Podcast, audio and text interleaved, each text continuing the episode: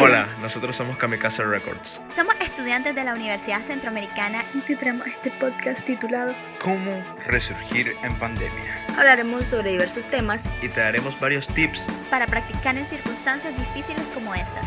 Les acompañaremos Aldania, Arlet, Jasmine, Lucas y Abraham. Espero lo disfruten. Hola, sean todos bienvenidos a nuestra segunda edición de podcast. Mi nombre es Yasmin Aburto y el día de hoy abordaremos el tema de cómo manejar la negatividad para convertirla en trabajos productivos para nuestra vida. El día de hoy tenemos como invitado especial a nuestro compañero Melvin Gómez. Hola, mucho gusto. Un placer de estar aquí acompañando y compartiendo con ustedes. También nos acompaña mi compañero Luca Hernández. Hola, mucho gusto, buenas tardes. Eh, bueno, aquí vamos a hablar un poco acerca de este tema y le damos la bienvenida a mi compañera Aldania Zamora. Hola chicos y chicas, estoy muy contenta de estar acá con ustedes y justamente hablando de que este es nuestro segundo episodio de podcast, me gustaría retomar un poco el tema del primer podcast que hablaba sobre cómo nos adaptamos al cambio. En este podcast eh, los invito a que lo escuchen porque es muy importante tener las herramientas necesarias y reconocer cómo nosotros nos podemos adaptar a circunstancias tan difíciles y poco previstas como es la actual pandemia COVID-19 que está en Nicaragua. Y bueno, allá ustedes van a encontrar herramientas, van a sentirse identificadas con algunas experiencias y unos contenidos, así que vayan a escucharlo después de este. Bueno, eh, el objetivo de este podcast, de estos episodios de podcast, es para el apoyo a los jóvenes en circunstancias difíciles y la motivación de brindar herramientas para que, o sea, para que los chavalos trabajen en su proceso y adaptación a diversas circunstancias de emergencia. Sí, fíjate Lucas que, por ejemplo, cuando yo empecé la cuarentena en marzo, cuando la, la universidad cerró sus puertas, eh, yo me sentí bastante como muy encerrada en la casa, o sea, no iba ni siquiera a la venta y la venta queda a la esquina de mi casa y pasé seis meses en cuarentena hasta que de nuevo pues regresamos acá a la universidad y para mí fue complicado adaptarme al hecho de que todo lo que entra a la casa se, se limpia, se desinfecta, nadie puede llegar a mi casa porque se supone que estamos en cuarentena y es complicado pues porque también está el tema de cuidar a tus seres queridos y tenés miedo. Yo el primer día que vine a la universidad estaba asustada porque decía, ¿qué voy a hacer? No quiero tocar a nadie ni nada de eso. Y es el día de hoy y yo no puedo salir sin una chaqueta puesta o, sin algo encima que me lo pueda quitar para cuando venga acá y no estar sucia pues, o, contaminada, como decimos. Creo que eso fue una de las cosas más que, que más me, me, dejó con mucha negatividad en la cuarentena porque me sentía como muy apagada, no sé, como muy triste. Sí, eh, te entiendo perfectamente porque cuando empezó todo, bueno, eh, yo soy una persona que sale bastante y al, cuando se vino esta pandemia, o sea, estar encerrado, fue como que, ah, me pasaba triste, encerrado en el cuarto todo el día, eh, no tenía motivación para nada ni para hacer tareas. Y hubo un momento en el que me sentí tan mal que empecé a consumir licor en, en, mi cuarto, a fumar y, o sea, porque ya no sabía qué hacer para matar el tiempo. Y la verdad es que pasé, pasé bastante mal, pues, porque, o sea, estar de que venía a la universidad todos los días a estar encerrado todo el día, como que, wow, a uno, a, a uno le pega, pues, todo eso, todas esas cosas. En mi caso fue bastante igual al de Lucas, porque yo, yo, yo salgo bastante también, pero a mí me tocó vivir eh, la cuarentena como desde dos ámbitos, porque yo no soy de Managua. Entonces, eh, cómo se vivió la cuarentena en los pueblos es como que casi no, no, hicieron cuarentena. Las personas no es muy, las personas allá no son muy letradas. Entonces, cuando yo llegaba con mi mascarilla o algo así, como que se sentían ofendidos, como que y está, solo porque viene de Managua. Y allá casi no hubo mucha cuarentena. Allá la vida o igual sí, algunas personas que viajan aquí a Managua, pues que, trabajan en la capital, que son de, de, pueblo, sí se protegían. Pero estando yo allá, a mí, a mí me gustaba porque ya igual allá yo, salía, iba al cuadro, pero era como que nos cuidábamos poco, pues. Pero como estaba llevando clases en línea, ya la señal es muy buena, entonces pues tuve que venirme aquí, igual pasé, pasé parte de la cuarentena aquí en la capital.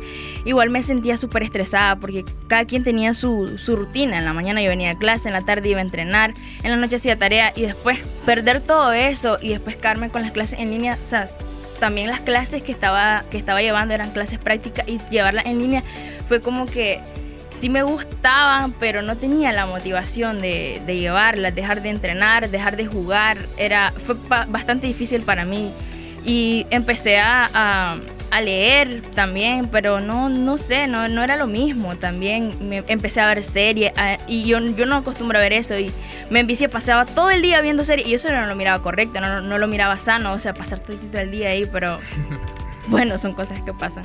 Sí, y fíjate que a propósito de lo que estás diciendo y que estamos contando nuestra experiencia, yo siento que no somos los únicos, siento que Sí. como jóvenes nos afectamos más por el hecho de que algunos salen más que otros. Y qué bueno que acá está Melvin porque como psicólogo nos puede aconsejar sobre qué podemos hacer así. Sí, este, Melvin, ¿cómo, cómo crees vos que, que la negatividad se manifiesta en nuestro día a día y cómo nos afecta emocionalmente?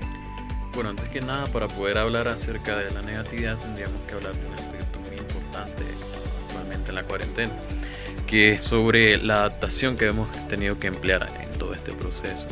Y la adaptación está comprendida como el equilibrio entre lo que nosotros como seres humanos deseamos hacer y hacemos y lo que el ambiente o comunidad requiere. En este caso, cuando hay un, un proceso desa- desadaptativo que no funciona correctamente, tiende a causar altos niveles de estrés y altos niveles de ansiedad. Entonces, por ende, ciertos eh, pensamientos que se pueden eh, considerar negativos o irracionales tienden a afectar mucho el nivel emocional que nosotros manejamos, sobre todo ahorita eh, con todo esto de la pandemia, que ha, venido a repercutir no solo a cambiar nuestros hábitos día a día, sino también eh, cómo nos ha afectado en, nuestra psique y nuestra forma de socializar incluso porque eh, nosotros somos seres biopsicosociales espirituales que nos manejamos bajo esos ejes fundamentales ya entonces actualmente esto ha venido a aumentar quizás los, los niveles de ansiedad en las personas, los niveles de estrés, hasta tal punto de que personas que probablemente en su vida hayan tenido un ataque de pánico o de ansiedad estén eh, al, eh, pendientes sobre, por ejemplo, qué podría pasar mañana, si mañana se contagia un, un familiar mío o me contagio yo, que, cómo que podría ser el hecho de, de- adaptarnos a toda la recesión económica que ha dejado no solo la pandemia, sino la crisis sociopolítica que se ha venido dando desde el 2018. Entonces, eh, todo esta, toda esta problemas convergen de tal forma que a nosotros como nicaragüenses y como jóvenes, como nueva generación que, que se está formando en el país, nos ha venido a, a- a chocar demasiado en, en- nuestra forma de vivir y nuestra forma de adaptarnos.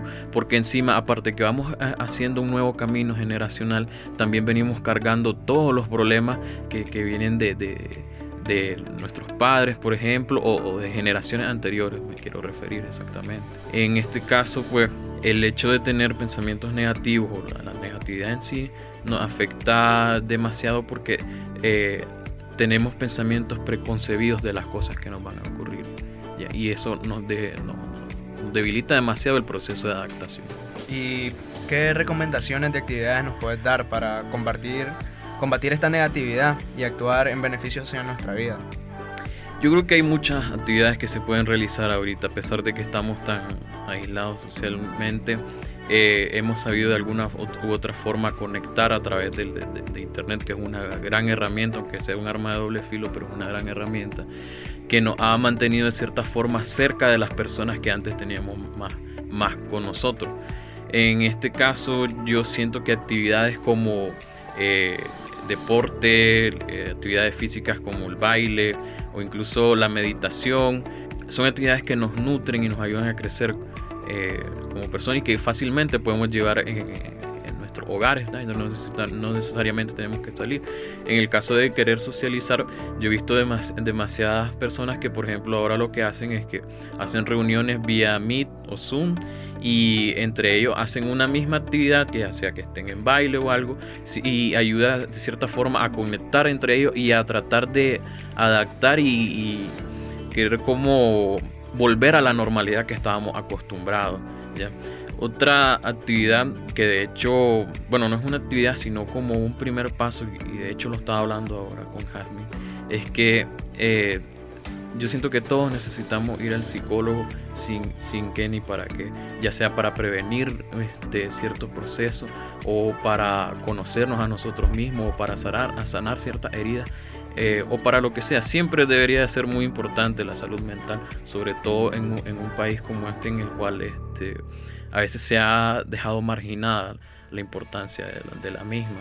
¿ya? Y creo que como eje fundamental es preocuparnos tanto física y emocionalmente de nosotros mismos y de los demás.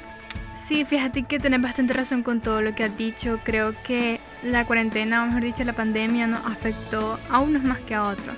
Ah, como decía Lucas, él está acostumbrado a salir y, y, o sea, estar encerrado, pasar de estar libre a estar prácticamente como apresado es bastante complicado. Y yo creo que el tema que vos mencionabas de la crisis sociopolítica, o sea, ese estrés, todos tenemos estrés por eso, Sí. porque no se ha solucionado, porque todavía pues vivimos en circunstancias de miedo. No sabemos qué va a pasar mañana. Sí. o sea, Es una Exactamente. incertidumbre constante. Sí, y o sea, venir y que venga una pandemia y, y que, y que encima de crisis todo ese estrés de la sociopolítica. Crisis y que no se ha solucionado, el hecho de que muchos chavos incluso no consiguen trabajo, hay muchos que han dejado de estudiar, entonces creo que eso nos estresa aún más porque, por ejemplo, si no estás estudiando y no tienes un trabajo, ¿cómo vas a comprar mascarillas? ¿Cómo vas a comprar alcohol? ¿Cómo te vas a movilizar? Entonces creo que ese estrés se va acumulando y creo que hay mucha gente que por eso eh, va por el camino del licor, de las drogas y creo que uno de los motivos de este podcast sería más que todo incentivarlos a que no, no se conduzcan o, o no se dejen llevar por, circun- por circunstancias como estas que los lleven a, a consumir licor o drogas porque no sabemos. O sea, si imagínate, te da una sobredosis o te da un cometílico, Sí, es sí. súper peligroso. Entonces creo que también en este caso le ayuda a Lucas, porque Lucas también vivió esa experiencia en carne propia. Y creo que sí, es bastante complicado. Y fíjate que el otro tema que vos mencionabas de ir al psicólogo, acá en Nicaragua nosotros no, no tenemos la costumbre de cuidar nuestra salud mental. Sí, O no sea, hay una o cultura. sea, como que decimos, no, no estoy loco, ¿para que voy a ir al psicólogo? Dice la Sí, gente. o demasiado. La gente dice que ir al psicólogo es para locos. Sí. Y ve a un montón de gente en los gimnasios y está bien, pero por dentro, o sea, realmente están estresados y están Correcto. frustrados. Y no hay alguien que les diga, mire, ¿cómo te sentís? ¿Qué querés hacer? No bueno, contame vos. escuche. Exacto, contame vos, Melvin, cómo, cómo sucede este proceso. ¿Cómo crees vos que el psicó- los psicólogos y psicólogas pueden ayudar a los jóvenes a superar estas circunstancias de negatividad? ¿Cómo pueden abrir a los chavalos para que ellos trabajen en pro de su vida y no vayan a consumir cosas como la droga o a estar muy depresivos o cosas así, pues? Yo creo que se puede hacer un buen cambio en las actividades de que generan placer. Por lo general, eh, obviamente el consumir alcohol, eh, tabaco u otros estimulantes eh, producen un placer inmediato en, en todas las personas que lo consumen. Sin embargo, hay que hacer eh, eh, énfasis en, en- en el placer a largo plazo que provoca, por ejemplo, el ejercicio físico, que provoca, por ejemplo, cuando ya tienes un cierto nivel de, de experiencia en la meditación. Por ejemplo, eh, actividades como el yoga llegan a, generar muchísimo placer en las personas. Entonces, y son actividades que en vez de- que te generan, es cierto, no un placer momentáneo, pero sí un placer a largo plazo, pero te van ayudando a crecer como persona. ¿ya? No por el hecho de que vos seas más por practicar algo, sino que te va ayudando fisiológicamente también, porque ayuda obviamente a mantener un equilibrio en, tu cuerpo.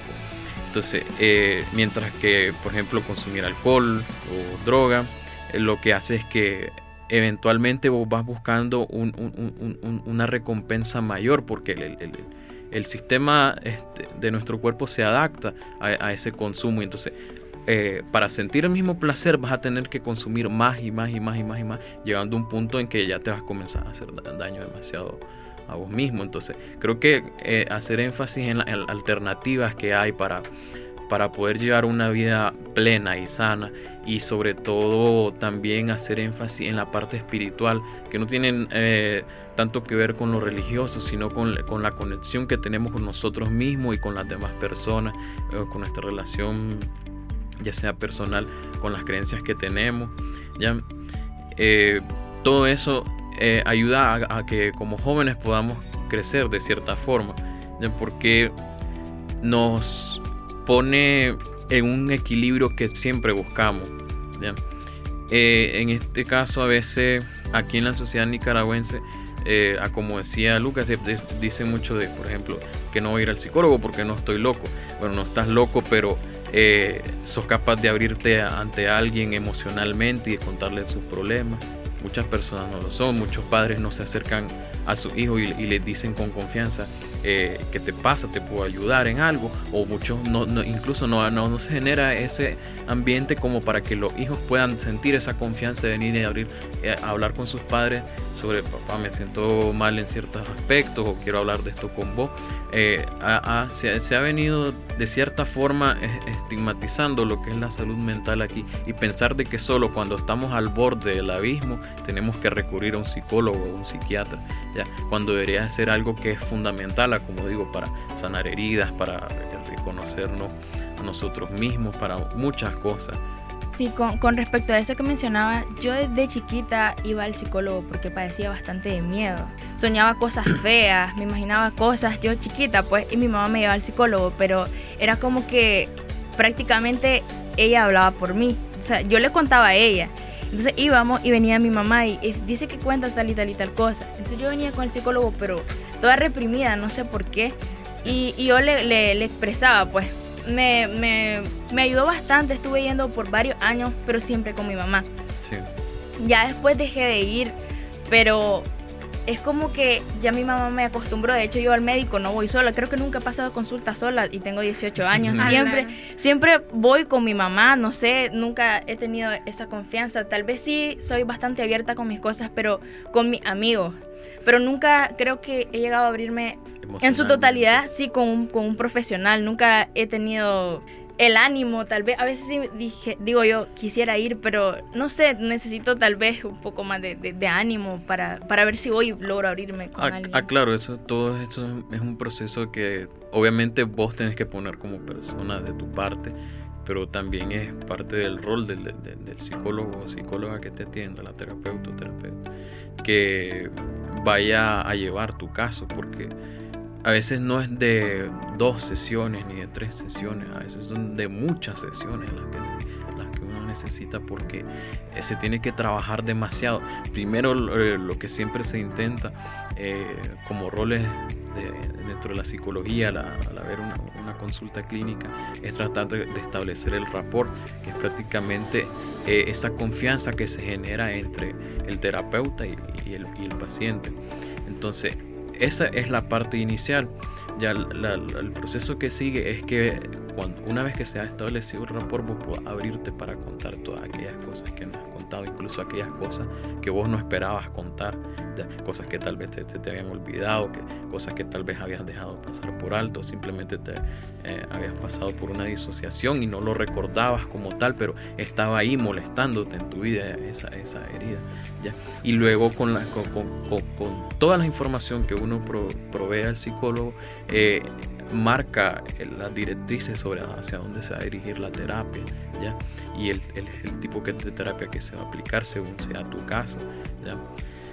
Entonces, conforme ahí van pasando las sesiones, vas, vas, viendo muchas mejorías en vos, en, tus relaciones interpersonales, en tus relaciones con tu familia, en, en todas las esferas que puedas.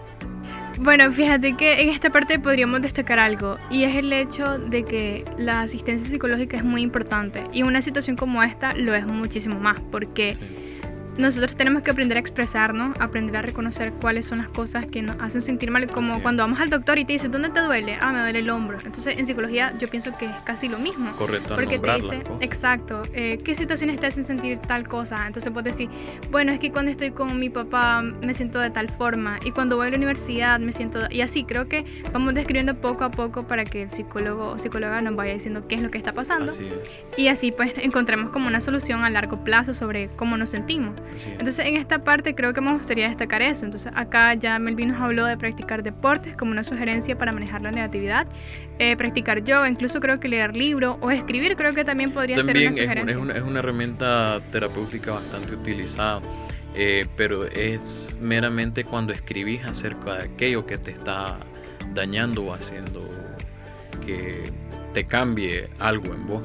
Sí, por ejemplo, cuando, pues, cuando yo caí en esa crisis, o sea, lo que yo hacía era agarrar una, un lápiz y una hoja y empezaba a escribir cómo me sentía, todo lo que tenía dentro. Entonces ahí de, de esa manera yo, yo vi que, o sea, me desahogaba Sí. y ya no necesitaba que ah, fumarme un cigarro, un paquete. Entonces, pues me, desahogaba. También, como decís vos, practicaba ejercicio en la casa. Hacía ejercicio, ponía música y hacía ejercicio, saltaba la, saltaba la cuerda y, y todo eso. ¿Qué otra actividad hacía? Em, bueno, creo que también in- una vez intenté hacer, intenté meditar, pero la verdad no. Un Sí, o proceso sea, bien largo un es difícil. Sí, así me dijeron de que es difícil conectarse y pues eso. Igual yo, yo en mi caso, pues a mí me gusta practicar bastante deporte, pero en este caso que estaba encerrada en la casa tuve que improvisar, entonces conseguí una llanta, agarraba un bate y entonces eso como que la ira de el estrés, pe- pegarle duro a la llanta, era como que me desahogaba bastante, también me gusta mucho cantar. Y entonces yo como me mantenía sola porque las personas que tienen que trabajar y tenían que trabajar y pues yo era la única que me tenía que quedar en la casa y sola cantaba y me sentía mejor. También limpiar la casa con música es bastante bueno y hacer ejercicios de estiramiento es bastante bueno. Este, hacer Sí, yoga también. también, puedes buscar videos en YouTube y ya te puedes poner. Ahora, como digo, el, el- el internet es una herramienta que ha facilitado muchísimas cosas. Prácticamente todo podemos encontrar. Eh, siento que la principal herramienta, claro, esas son como actividades que podemos realizar, pero la principal herramienta que tenemos es reconocer esos pensamientos que nos están haciendo daño. Esos pensamientos que eh, hasta cierta forma poseen ide- ideas irracionales sobre las cosas que, pueden suceder. En psicología se habla bastante acerca de una terapia, no me quiero extender en eso porque es demasiado largo, de una terapia que prácticamente la premisa de ello es, a nosotros no nos afectan lo que nos pasa, sino las cosas que creemos de lo que nos pasa. Prácticamente no son las situaciones las que, la- las que nos afectan. Obvio hay situaciones como duelos que, que- que- obviamente tenemos que reconocer, pero también van a, eh, van a estar ciertas ideas racionales o irracionales ahí eh, haciendo eco cuando para llevar por ejemplo un duelo. Eh, no es lo mismo que una persona que sienta que perdió algo o a alguien no lo va a volver a, tener a una persona que acepta la pérdida y en la pérdida me refiero no solo por ejemplo la muerte sino simplemente la pérdida de, un vínculo afectivo pueda aceptar y es más fácilmente esa, esa, esa pérdida. Y es por lo mismo de que también nosotros eh, quizás nos podemos adaptar más fácilmente a ciertas situaciones, pero eso no quiere decir que nos podamos adaptar igual de fácil para otras situaciones. Entonces es- es- esto de, de ordenar realmente bien eh, nuestros pensamientos y reconocer aquellos que son válidos y aquellos que más bien nos hacen daño es, fundamental para combatir eh, la negatividad.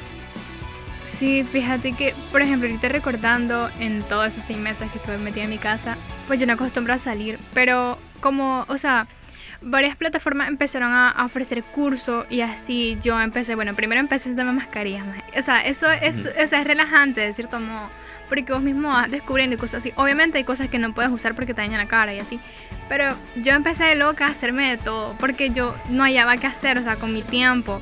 Fíjate que al inicio yo no hallaba cómo organizar mi tiempo. Porque yo decía, bueno, me voy a levantar tarde, al final no me levantaba tarde.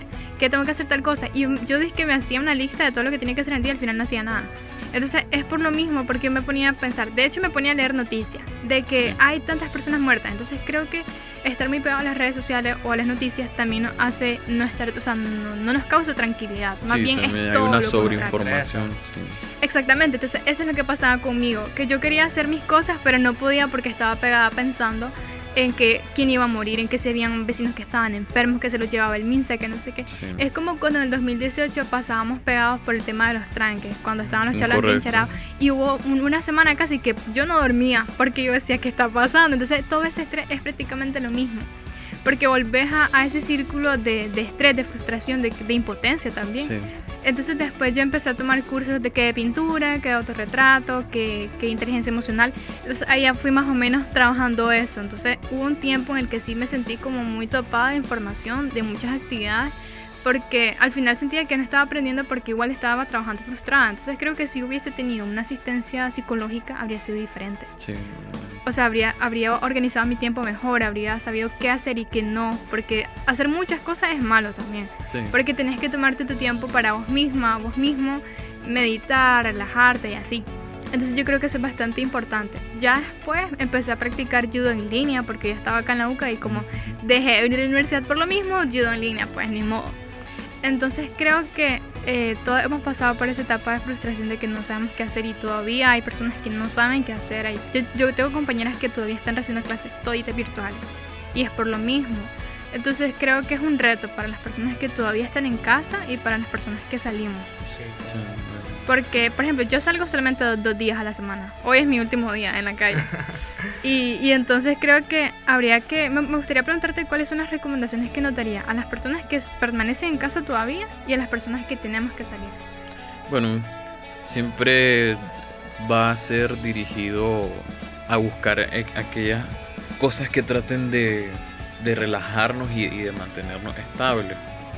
Estaba pensando en que, por ejemplo, ahorita hemos afrontado demasiadas situaciones de, estrés y digo de estrés cir- circunstancial porque su- su- supongamos, pues, por ejemplo, que algún familiar nuestro está grave con, con COVID-19 y nosotros cómo nos sentiríamos.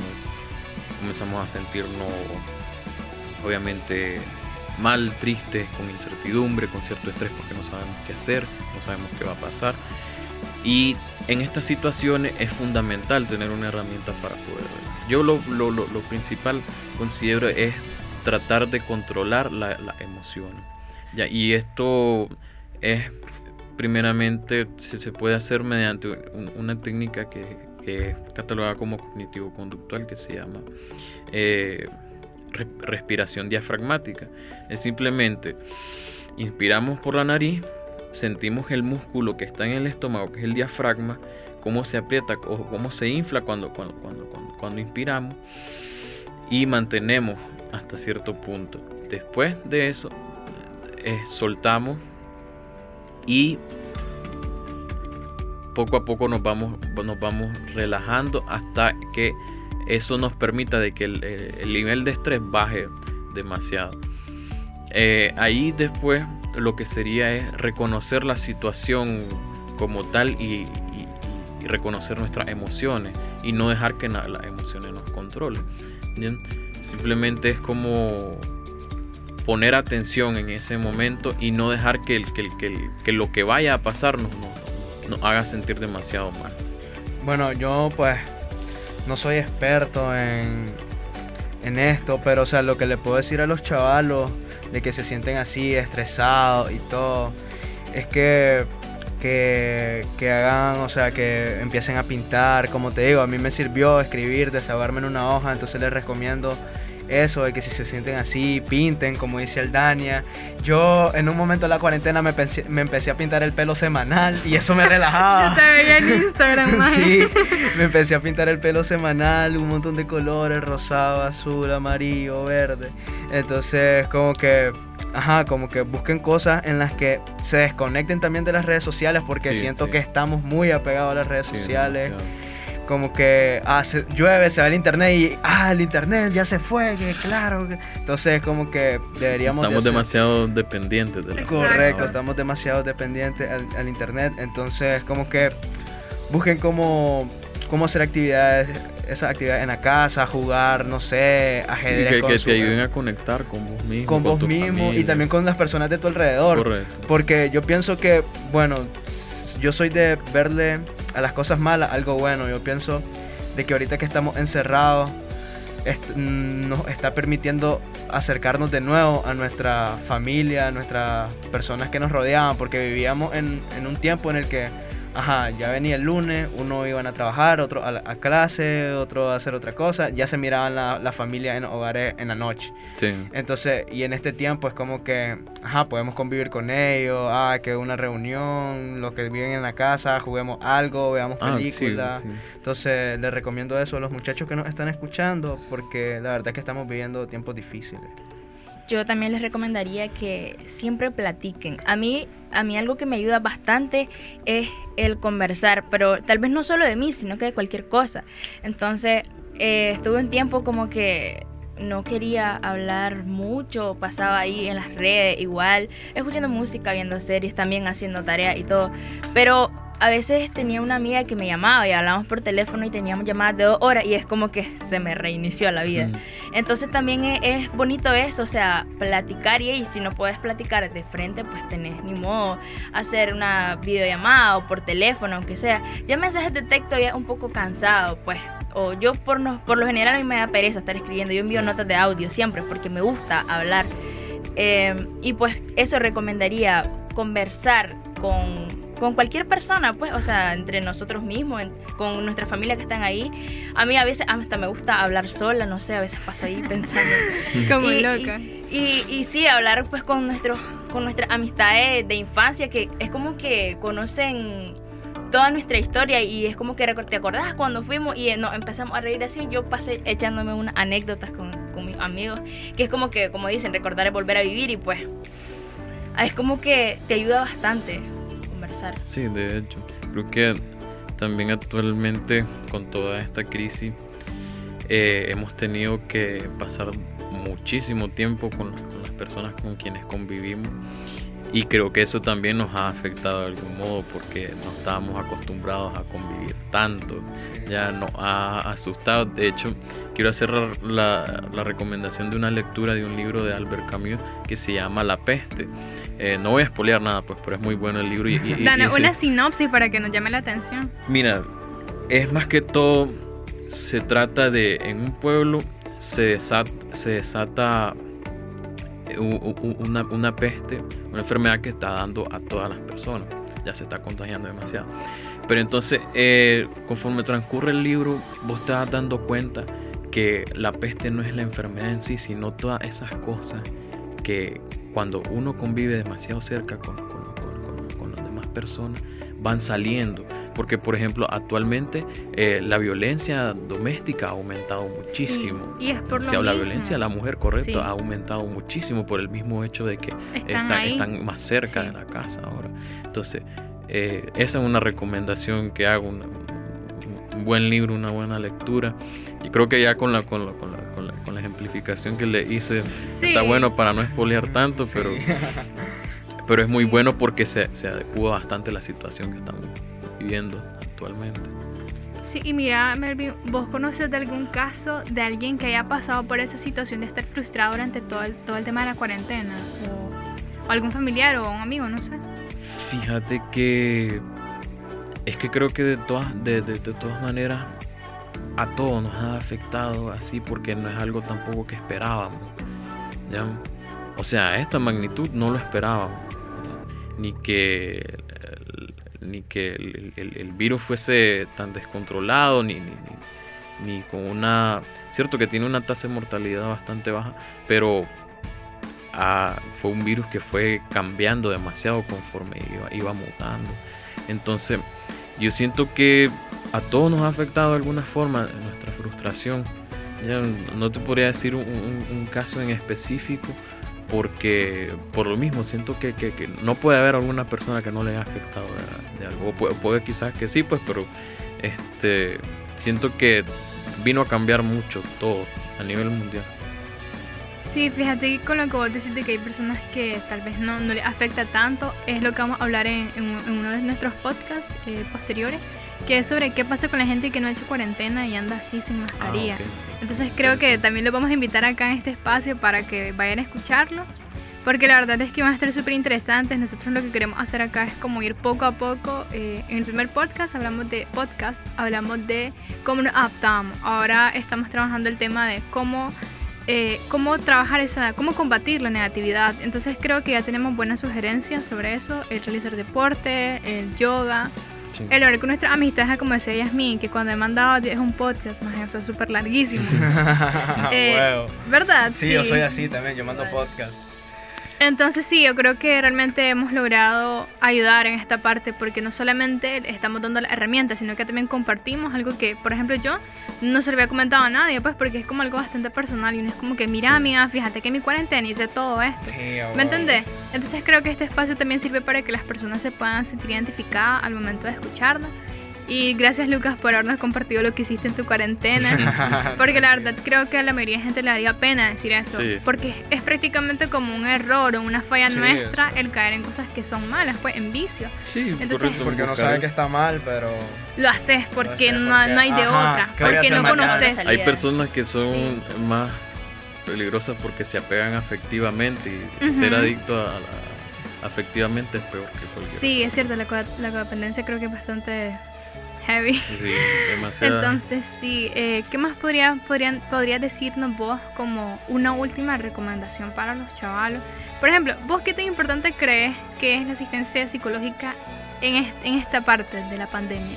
¿Crees que realmente a estas alturas nos serviría el psicólogo? Sí, sí, siempre, siempre, porque es cierto, eh, quizá todavía no hemos salido totalmente de, de toda esta crisis, pero sí se siguen dando ciertos casos y sí seguimos con cierta incertidumbre y estamos tratando de apegarnos a una normalidad que todavía no, está del todo. Eh, mi principal recomendación siempre va a ser asistir, porque acá yo podría hablar de, muchas técnicas terapéuticas, pero obviamente no es lo mismo que ir y asistir al psicólogo. ¿ya? Eh, actualmente creo que serviría no solo para manejar todo este estrés y ansiedad que ha provocado en nosotros las, situaciones que hemos vivido, sino a poner un antes y después en nuestras vidas, ya a, nutrirnos, a, a, buscar, a buscar todas esas cosas que nos conforman como seres humanos y que nos conectan como seres humanos. Sí, la verdad creo que tenés bastante razón en lo que has dicho. Y yo siento de que el hecho de que estés acá nos ha como ha servido muchísimo porque nosotros no conocemos el tema, nosotros lo conocemos como personas que vivimos esta situación y no como personas que han estudiado para dar sugerencias a como vos lo has hecho. Entonces creo que es, un, es una, una ayuda súper extra para, para nuestro podcast porque no queremos solamente dar el punto de vista de que somos amigos y ok, lo compartimos, sino también darle herramientas a las personas y, y, es lo que hemos intentado hacer en este podcast. Así. Y bueno, ¿qué más les puedo decir? Esperemos que también haya ayudado bastante. Jasmine, ¿tenías algo que decirme? Pues la verdad es que espero que con esto se puedan sentir identificados, que nos escuchen y que les sirva de algo, pues igual nosotros estamos aquí muy contentos compartiendo toda nuestra historia y así igual ustedes esperamos pues que, que les ayude todo lo que nosotros estamos aquí hablando, lo que Melvin nos comentaba y esperamos que pongan en práctica todas las recomendaciones que se les han hecho. Y de esta manera concluimos este segundo episodio de podcast. Agradecemos a todos los que nos están escuchando, a nuestro invitado, a mis compañeros. Eh, los invito a que se animen a escucharlos a los demás podcasts, por favor. Eh, esperemos que les ayuden. Nuestra intención es que, que les ayuden a poder sobrellevar todo esto. Sí, que se sientan identificados. Sí, que se sientan identificados, igual como... o sea, a mí me gustaría, si a mí alguien me recomienda escuchar mi historia, yo quisiera, quisiera escucharla para ver si yo me siento identificada con, lo que me pasó a mí. Hay personas que han sufrido pérdidas y pues esperemos pues que esto les ayude a, a sobrellevar un poco. Pues así pueden escuchar nuestro podcast en Spotify y en Apple Podcast. Y nos despedimos agradeciéndoles por estar en sintonía. Muchas gracias. Muchas gracias. Cuídense, Cuídense chao. Adiós.